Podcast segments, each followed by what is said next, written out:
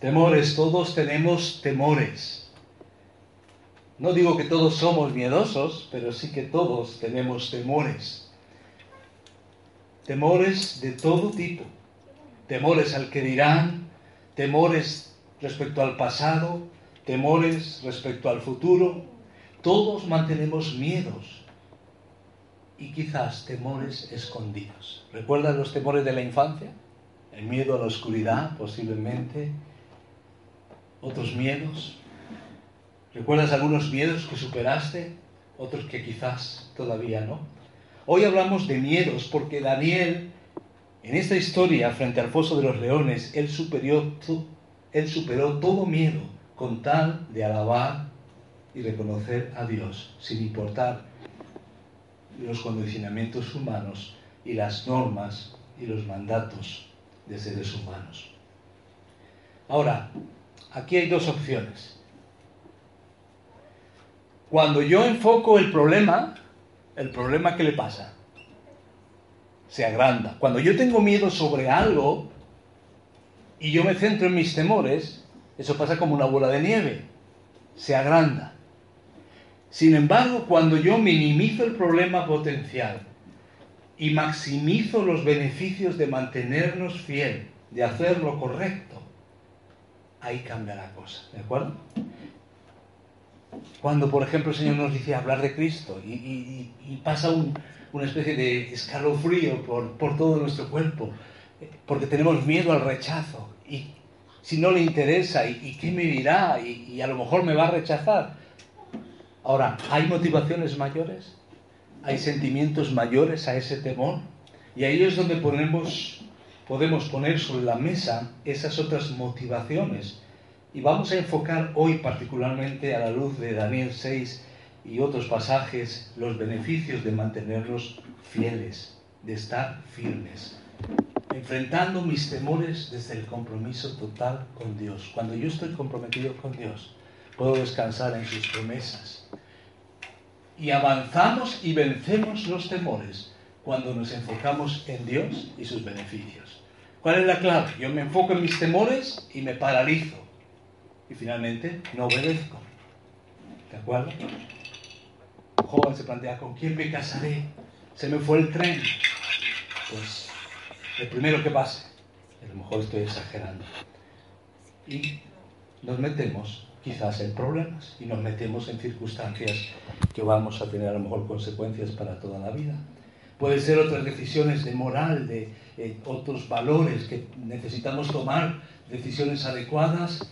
Tenemos temor y si pierdo el trabajo y qué me pasará y cómo voy a salir adelante, estoy solo, nadie me quiere, nadie me cuida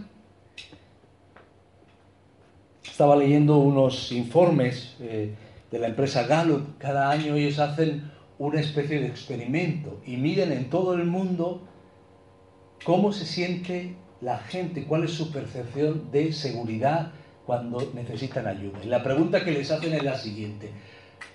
¿Tienes alguien al que pedirle ayuda? Ahora, otra cosa es que lo tenga o no lo tenga, pero eh, en muchos países hay personas que reconocen Sí, yo tengo a alguien a quien, a quien pedir ayuda. ¿Sabéis? Esto a veces uno lo relaciona con, por ejemplo, en el tercer mundo. Uno piensa que en el tercer mundo quizás las relaciones son más cercanas. Y puede ser en algunos países, en otros no. ¿Sabéis? El país último en la escala era Benín. Un país que nos lleva hacia África y nos lleva a una realidad donde más de la mitad de la población reconoce que no tiene a quién pedir. En lo alto, en la cima de la encuesta, estaba Nueva Zelanda. En Nueva Zelanda, un 80% reconocía que cuando pedían ayuda sabían que tenían a quién pedir ayuda. Ahora, la encuesta a nivel del mundo daba la siguiente conclusión. Uno de cada cinco personas en el mundo reconoce no tener a quién pedir ayuda. Es un número importante, ¿no? Uno de cada cinco, 1.500 millones de personas necesitan ayuda. Y ahí están nuestros temores. Puedo enfocarme en mis temores, no tengo a quien pedir ayuda, o puedo enfocarme en Dios, a quien puedo pedir ayuda, y enfocarme también en los beneficios de Dios. Y eso es lo que vamos a hacer en estos instantes. En primer lugar, el primer beneficio de un compromiso total con Dios, y cuando digo compromiso total es en las buenas y en las malas, en lo privado y en lo público, como Daniel.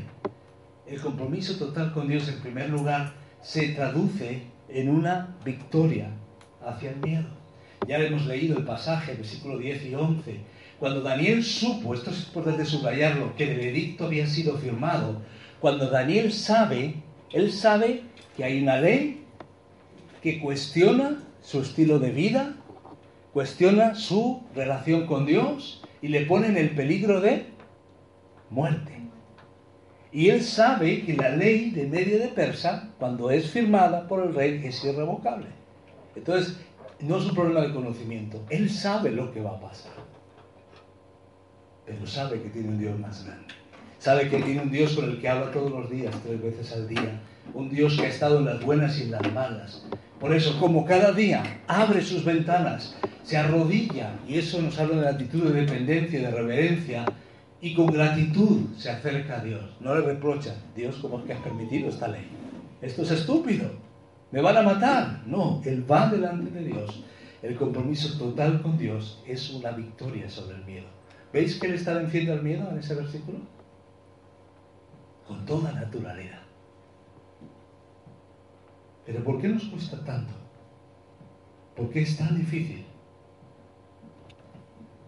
Porque el miedo parece que es verdad pero no lo es. Veamos por un momento, ¿qué es el miedo? El miedo, en cualquiera de las áreas de nuestra vida, es una falsa apariencia de realidad. Parece que es, parece que será, parece que me va a pasar, pero ¿es verdad o no es verdad? Es una apariencia de realidad falsa. Es algo que yo hago, elucubraciones, en mi mente. ¿Recordáis Abraham, ahí en Génesis? Cuando él se acerca porque hay una hambruna en Egipto y él se acerca con su familia y él teme que van a entrar en peligro porque piensan, bueno, dice mi esposa es muy guapa y lo que van a hacer es, vas a pasar, esposa mía, a ser parte del harén y a mí me van a matar y él se preocupa. No es una mujer, es un hombre generando ansiedad. A veces decimos que las mujeres son más preocupadas. Pues ahí vemos a Abraham encima del camello, si es que iba en camello, que no lo sabíamos, no lo sabemos, eh, ahí preocupado. ¿Qué va a pasar? Y él decide actuar, decide mentir, decide fingir y se arma un lío y mete en problemas a otros y pone en juego el plan de Dios. ¿Por qué? Porque había una falsa apariencia de realidad.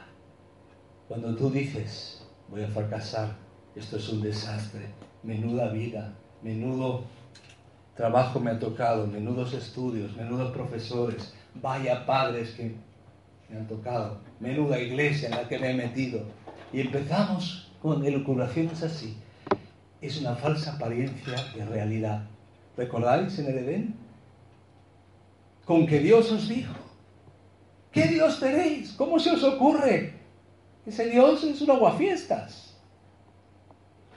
Eva le dice, no, no, no es así. Podemos comer de todo, excepto del árbol de la ciencia del bien y del mal. El miedo, vamos a aprender varias cosas del miedo. El miedo es solo un sentimiento y no puede durar para siempre. Entonces sientes miedo, de acuerdo. Miedo al fracaso, miedo a no llegar al final, miedo al que dirán, es un sentimiento y está ahí. Y lo enfrentaron todos los hombres y mujeres de la Biblia también. Pero no dura para siempre. Si te centras en él, va a durar más. Pero es una falsa apariencia de realidad. Por eso el miedo puede tratarse. Hay un miedo racional que podemos vencer y cuando el miedo es irracional se llaman fobias y también necesita un tratamiento especial, pero también se puede el miedo es solo un sentimiento y no puede durar para siempre. Pero en segundo lugar, el miedo es incómodo. Sí, es incómodo, es molesto. Pero eh, de por sí el miedo no nos va a destruir. Ahora, si el miedo me paraliza y el paralizarme me lleva a darle la espalda a Dios y a no obedecerle, eso sí puede tener consecuencias. Pero en sí, el miedo, aunque es incómodo, no me va a matar. Decíamos que el miedo es solo un sentimiento que no puede durar para siempre.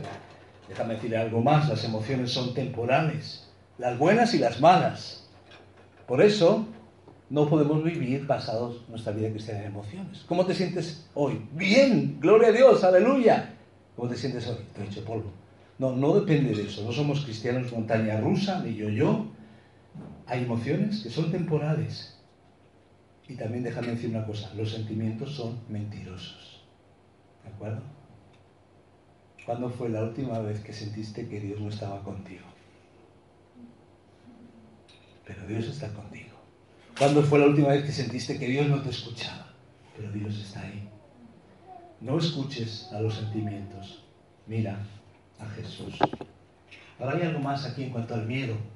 Hemos dicho que el miedo es solo un sentimiento y no puede durar para siempre, que el miedo es incómodo pero no me destruirá. Pero también hay algo importante aquí. El miedo crece cuando me centro en él. ¿De acuerdo? Cuando yo me centro en él, crece. Pero disminuye cuando me muevo contra él obedeciendo a Dios. Voy a poner un ejemplo que no sé si es el más acertado. ¿Qué haces cuando tienes un grano? Tienes dos opciones. O lo dejas pasar, yo soy de la idea de hay que dejarlo pasar. Pero hay personas que no, que de repente sienten una atracción, tengo que hacer algo con ese grano. Y si es de su cara, sienten que tienen que hacer algo con ese grano de su cara. Pero si es de la cara del otro, van a pedirte, bueno, ¿puedo quitarte el grano? Ahora, cuanto más toques el grano, es más fácil que el grano se ponga rojo, se infecte, se propague, haya otros granos alrededor. Es un ejemplo, ¿verdad? Pero distante quizás de esta realidad. Pero es verdad que de la misma manera el miedo crece cuando me centro en él. Enfócate en el miedo, enfócate en que no puedes. Tenemos a un Judas que se paralizó y se enfocó en el fracaso y ahí se quedó. Podemos quedar atrapados. Pero es verdad que el miedo disminuye cuando me muevo contra él obedeciendo a Dios. ¿Recordáis cuando están ahí en el Mar Rojo? Dios les dice, están tranquilos, Dios peleará por vosotros. Es el momento de parar, dar la vuelta y después cruzar el Mar Rojo. Cruza ahora. Dios está ahí. El miedo crece cuando me centro en Él, pero disminuye cuando me muevo contra Él o a Dios. Por eso la clave no es hablar mucho de mis sentimientos, hablar lo suficiente. Pero la clave es llevarle mis sentimientos a Dios y enfocarme en lo que es verdad. Dejar lo que es apariencia de verdad y enfocarme en lo que es verdad. ¿De acuerdo? Por eso vamos a la palabra, por eso adoramos a Dios, por eso nos centramos en lo que Dios es. Y entonces dejamos lo que aparenta ser real para elegir lo que es verdaderamente verdad. Esto pasa cuando hablamos de nuestra fe. ¿Importa lo que dicen las personas? Decimos, ¿cómo le voy a hablar a otra persona? Pero cuando hemos dado el paso, cualquier área de obediencia, no sé si lo habéis vivido, yo me imagino que sí, a mí me ha pasado, el miedo te paraliza antes, pero cuando tú das el primer paso, de repente ese miedo se transforma en alivio y después en gozo, porque dices, he hablado del Señor, he obedecido en este área que me costaba. Es momento de pasar el río Jordán. Hay que enfrentar el problema. Hay que enfrentar el mar rojo de la imposibilidad con un Dios que es catedrático de los imposibles. El temor no responde a la lógica, hay que vencerlo. Se trata de la fe. Por eso, fijaros dos versículos en el Nuevo Testamento, en Efesios 6, 18 y 19, dice, orando en todo tiempo, con toda oración y súplica en el Espíritu, y velando en ello con toda perseverancia y súplica por todos los santos. Hemos analizado en algún momento esta oración total. Y por mí, a fin de que al abrir mi boca me sea dada palabra, ¿para qué? Para dar a conocer con denuedo, con valentía, con coraje, el misterio del Evangelio. Esto es lo que necesitamos. Y por eso la oración es clave. Ahora, fijaros en Hechos 4:29 la reacción de los primeros cristianos. Y ahora, Señor, mira sus amenazas. Ellos estaban siendo amenazados. La situación era complicada y dice, y concede a tus siervos que con todo de nuevo hablen tu palabra. Y dice, que hagas milagros, que te muestres y que avances tus propósitos. Así que esto es importante. Necesitamos orar por de nuevo, de nuevo necesitamos enfrentar el miedo. Entonces, como hemos visto, el compromiso total con Dios es una victoria sobre el miedo. Lo hicieron estos cristianos, lo hizo también Daniel. Pero avancemos un poquito más. El compromiso total con Dios edifica mi fe y mi carácter. Me hace crecer. Esto es importante. Cuando yo me comprometo con Dios, en lo público, en lo privado, en lo que se ve y en lo que no se ve, eso edifica mi fe y mi carácter. Ahora, ¿qué es carácter? ¿De qué habla carácter? Carácter habla de lo que yo soy por dentro. Reputación es lo que yo soy para los demás.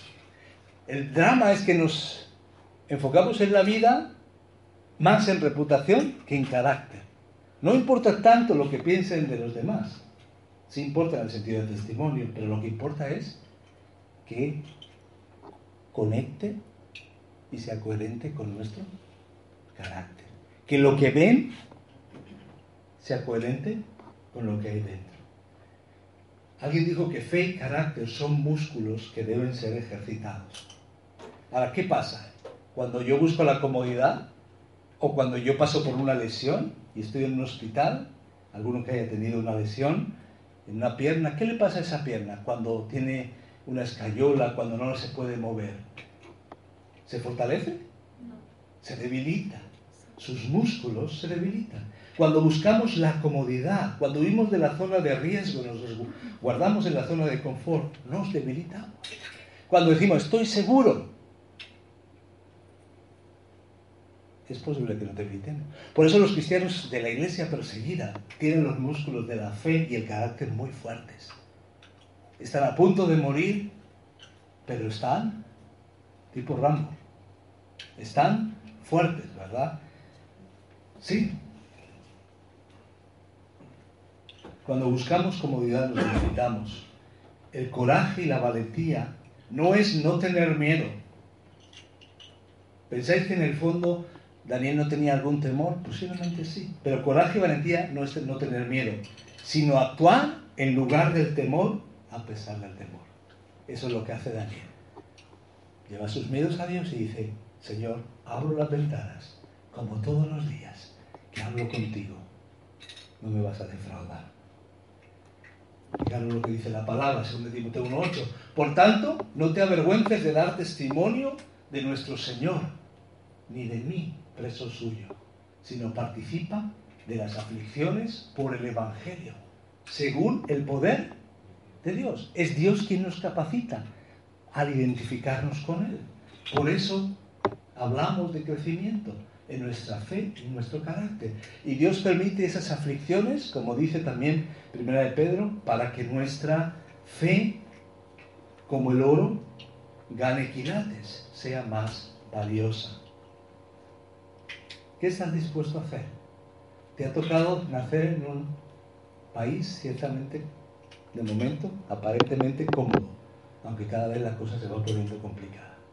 Y quizás hablar de tu fe es complicado, pero recuerda que hay muchos que están siendo torturados por su fe hoy. Que algunos están perdiendo sus padres, o sus hijos, o sus hermanos, por su fe. Pero el compromiso total con Dios construye nuestra fe y nuestro carácter. En tercer lugar, el compromiso total con Dios, público y privado, abre una oportunidad a un milagro de Dios. Como dice la palabra, que es imposible para Dios? Nada, nada es imposible para Dios. el compromiso total con Dios da la oportunidad a Dios para hacer un milagro. Es una forma de decirlo, Dios puede hacer un milagro cuando Él quiera y aun cuando nosotros no mostramos compromiso. Pero muchas veces no vemos milagros porque nos mantenemos en la zona de comodidad. No hacemos nada arriesgado, hacemos todo lo previsible, somos muy cuidadosos. Si Jesús es tu capitán, no temerás ir con él en la barca. Si Jesús es tu capitán, no temerás cuando Jesús te diga, ven, camina sobre el agua. Si te quedas en la orilla, no verás la tormenta, pero el problema de no ver la tormenta es que no vamos a ver como Jesús pone calma en la tormenta. Así que no nos enfoquemos tanto en librarnos de todos los problemas. Librémonos de los problemas en los que nos metemos nosotros, pero en los que nos metemos por identificarnos con el Señor, bienvenido sea. Porque solamente en la tormenta vamos a ver el Dios que calma la tormenta. Solamente en el foso de los leones vamos a ver el Dios que calla la boca de los leones, que cierra la boca de los leones. El compromiso con Dios abre la oportunidad al mirar Miremos ahí el versículo 19 al 23. El rey pues se levantó muy de mañana y fue apresuradamente al foso. Estaba preocupado, quería Daniel, a pesar de esa ley que él brutamente, tontamente había aceptado ante la adulación de los otros gobernantes, él se lamenta y dice, acercándose al foso, llamó a voces a Daniel con voz triste y le dijo, Daniel, siervo del Dios viviente. Y fijaros los calificativos, es un Dios que está vivo. El testimonio de Daniel era tal que este rey sabía que el Dios de Daniel era un Dios vivo. ¿Qué más sabía? Que Daniel era no simplemente un feligrés, un creyente, era un siervo. También sabía que era el Dios suyo, había una cercanía, una relación personal. Y era un Dios a quien él continuamente servía. ¿Cuánta información le había dado, verdad, con su vida? en lo poco que lo conocía. ¿Te ha podido librar de los leones? Entonces Daniel le dijo, oh rey, vive para siempre. Mi Dios envió su ángel, el cual cerró la boca de los leones para que no me hiciesen daño, porque ante él fui hallado inocente y aún delante de ti, oh rey, yo no he hecho nada malo. Entonces alegró el rey en gran manera a causa de él y mandó sacar a Daniel del foso. Y fue Daniel sacado del foso y ninguna lesión se halló en él. ¿Por qué? Porque había confiado en su Dios. Solamente porque confió antes pudo experimentar cómo Dios le ayudaba cuando confiaba dentro del foso. Solo porque él estuvo dispuesto a vivir adorando a Dios primero que las leyes humanas, pudo experimentar a Dios haciendo un milagro, algo sobrenatural. ¿Te gustaría este epitafio para ti cuando mueras? Porque había confiado en Dios. Aquí yace el cristiano. Porque había confiado en Dios. Se ha puesto nervioso, nadie quiere que le digan un epitafio. No es ahora, ¿verdad? Dentro de muchos años, pero porque había confiado en su Dios. ¿Dios te ha sacado del foso o no hemos arriesgado suficientemente? Dios quiere hacer milagros con nosotros. Algo más, un cuarto beneficio. El compromiso total con Dios anima a otros creyentes a comprometerse con Dios. Aquí en el caso de Daniel vemos que sobre todo va a impactar al rey, impactará a otros, pero en otros pasajes sí vemos que el compromiso del creyente anima a otros. ¿Pensáis en algunos ejemplos? Dice Filipenses 1.14, y la mayoría de los hermanos cobrando ánimo en el Señor con mis prisiones, se atreven mucho más a hablar la palabra sin temor. ¿Quién estaba dando el ejemplo? Pablo. ¿Dónde estaba? En la cárcel. ¿Lo estaba pasando? Mal. Pero eso, paradójicamente, tenía un efecto de estímulo, de ánimo en los creyentes y decían, yo también quiero seguir al Señor. Yo quiero también hablar la palabra sin temor. Entonces tu compromiso, mi compromiso total, anima a otros creyentes a comprometerse con Dios. Esto es interesante. Igual que el temor es contagioso, el ánimo es contagioso. ¿Recordáis la historia de Escocia? ¿Recordáis Corazón Valiente y Braveheart?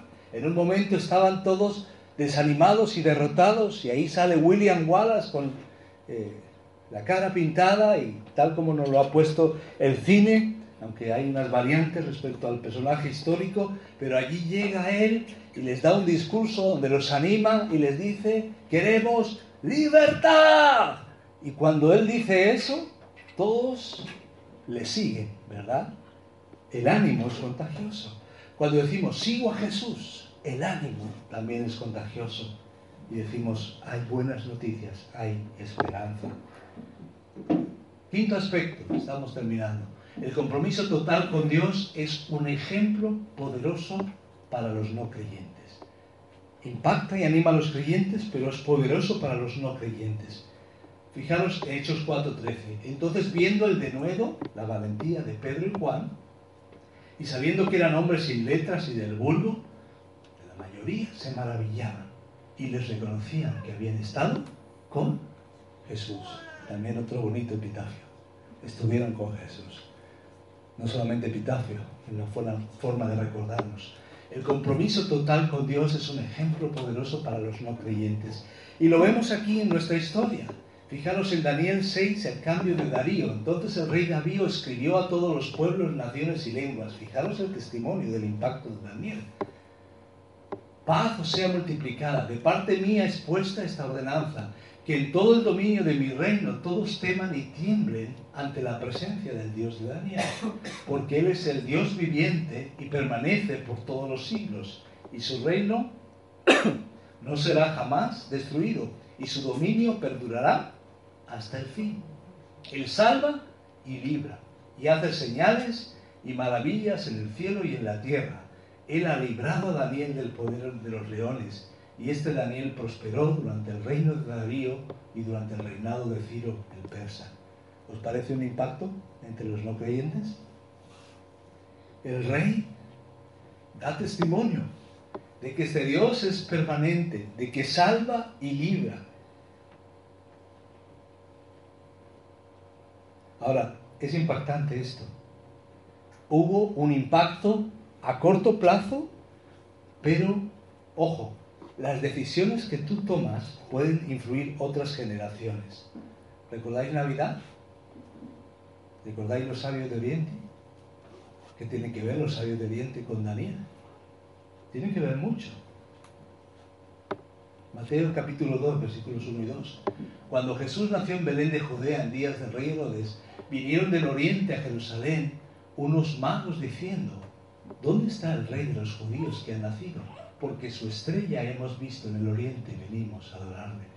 De la zona de donde ellos venían y con ese, esa preocupación por estudiar las estrellas, ellos en su cultura habían tenido testimonio de este Dios. ¿Cómo habían tenido testimonio de este Dios? De la época